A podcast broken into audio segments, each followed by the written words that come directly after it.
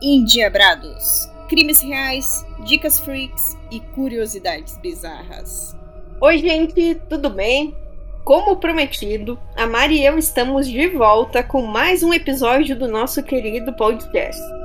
No nosso último encontro, nós inauguramos a edição de Curiosidades Bizarras, falando sobre o super interesse de mulheres em crimes reais.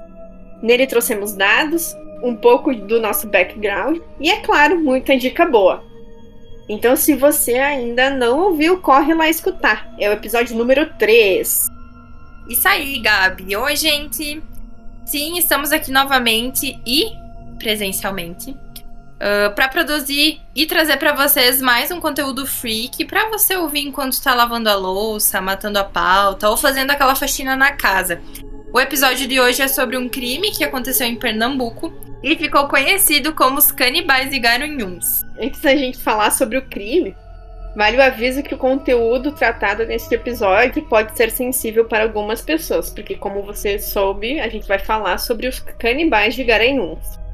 Então, se você não se sentir à vontade com o tema, indicamos escutar algo mais leve. Importante também destacar que o Indiabrados é um podcast sem intenção de ser sensacionalista ou difamar os envolvidos. Nosso objetivo é compartilhar histórias e conversar sobre elas. Agora sim, Mária, pode continuar. É sempre bom reforçar uh, essa missão e essa visão que a gente possui, né? Não somos o novo da Atena, estamos aqui apenas como curiosos sobre o assunto. E agora sim, vamos aos fatos do caso dos canibais e garanhuns.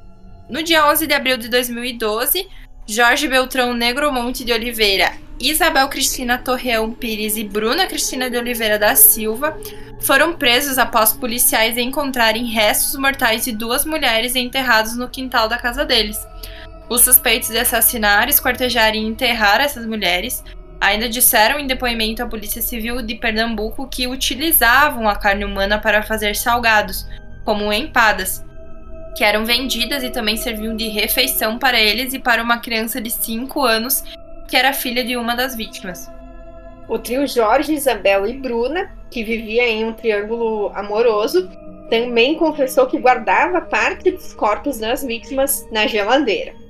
E a polícia acreditava que as partes usadas para fazer as empadas eram as nádegas e as coxas das vítimas. Para entender quem eram essas vítimas e como é que elas foram parar ali, a gente precisa entender um pouquinho mais sobre quem eram os suspeitos. Jorge e Isabel eram casados e a Bruna passou a se relacionar com Jorge depois que a Isabel permitiu. Ele dava aulas de karatê e era formado em educação física. Em um determinado momento, Jorge teve uma depressão profunda fazendo com que Isabel tivesse que vender empadas para sustentar a família e comprar os remédios para o marido. E famílias, leia-se os três, né? O Jorge, Isabel e a Bruna. A primeira vítima do trio foi Jéssica, assassinada em 2008, ainda na cidade de Olinda. Mãe de uma menina de apenas um ano, a Jéssica vendia balas no semáforo para sustentar ela e a filha.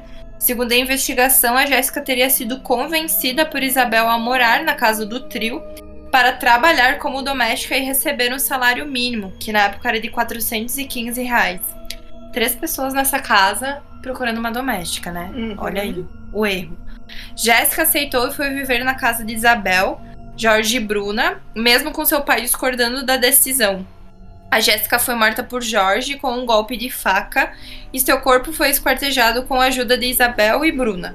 Parte do corpo foi guardada para servir de alimento para o trio e o restante foi enterrado no quintal e na parede da casa. Quanto à filha de Jéssica, de apenas um ano, ela sobreviveu e passou a ser apresentada como filha do Jorge e da Bruna. As duas outras vítimas foram assassinadas na cidade de Garanhuns depois que o trio se mudou para lá. Então, o primeiro assassinato foi em 2008 na cidade de Olinda e o restante, os outros dois, foram na cidade de Garanhuns. Uma delas era Gisele, que entregava panfletos para sustentar três filhos. Ela conheceu Jorge no CAPS, onde ele fazia tratamento psicológico e teria saído de casa para trabalhar como babá para o trio.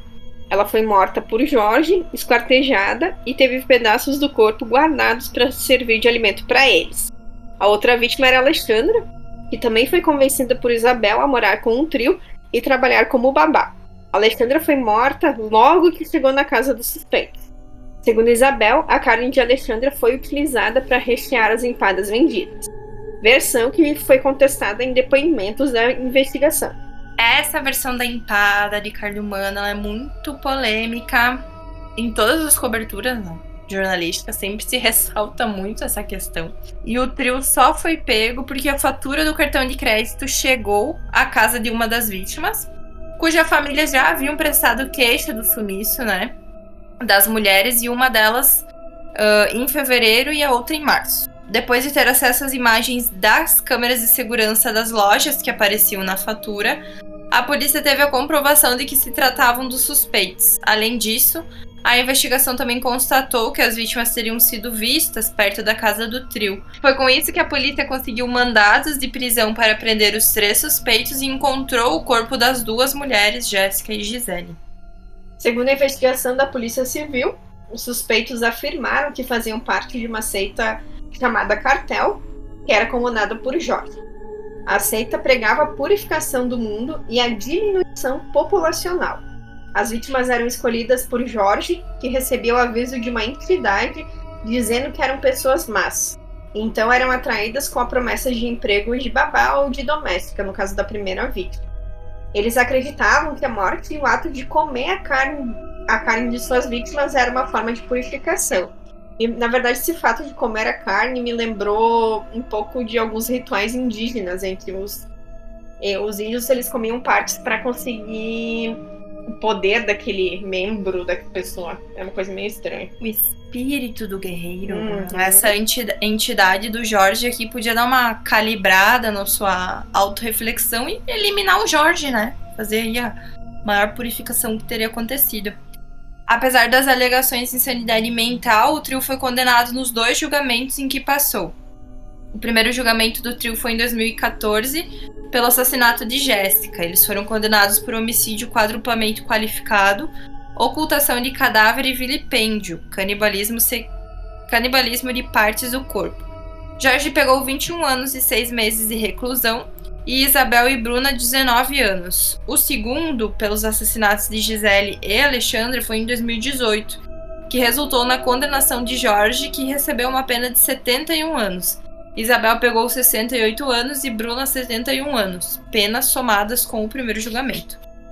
Para finalizar a história, o trio continua cumprindo sua pena e na prisão, Jorge, que seria o líder do, do trio, publicou um, um, diário em que ele revela detalhes da vida, dos crimes e diz ser agido por influências malignas.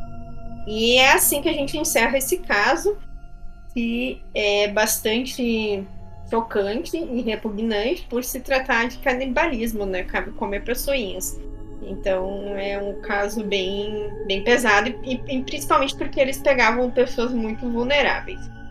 E essa é a parte mais triste, né? Você ter pessoas em situação de vulnerabilidade que estão tentando sair dessa situação e acabam aí se topando é, com pessoas que cometem esse tipo de atrocidade.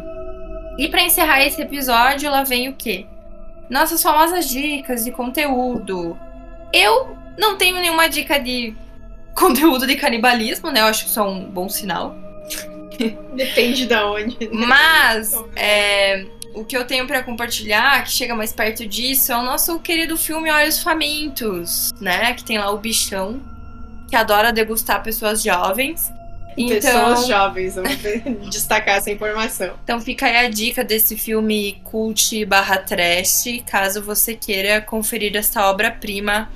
Foi um hit de um filme de terror, né? Uhum. Há anos atrás. Nossa, esse filme bombou bom, bom. Eu lembro, acho que tem Olhos Famintos 1 e 2, né? Acho que parou por aí, mas é um baita de um filme para ver. Uh, eu sim, eu tenho uma referência sobre canibalismo. Aí eu acho que é bom. Depende do ponto de vista. Uh, eu vou indicar um curta-metragem que lembrou bastante o caso do episódio de hoje. O nome do curta é Nervo. E o único spoiler que eu vou dar, na verdade, é ler a sinopse dele que está disponível no site do Fantaspoa que é o festival de curta, uh, curtas e longas uh, de filmes fantásticos, tem filme de terror, suspense e afins, vale muito a pena. Então vamos lá.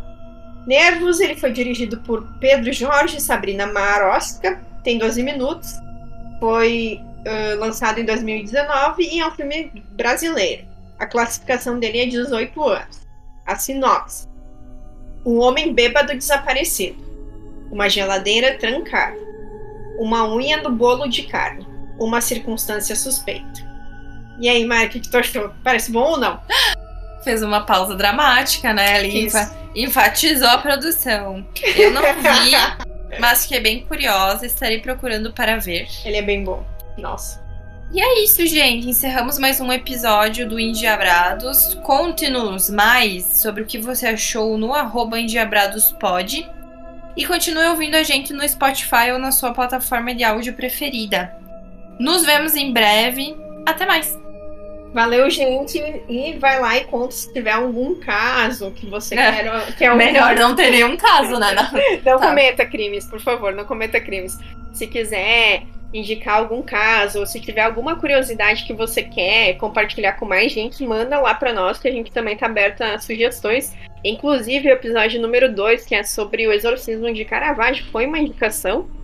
E deu super certo, as pessoas adoraram, então pode mandar lá que a gente ouve mesmo e vai atrás dos detalhes, tá bom?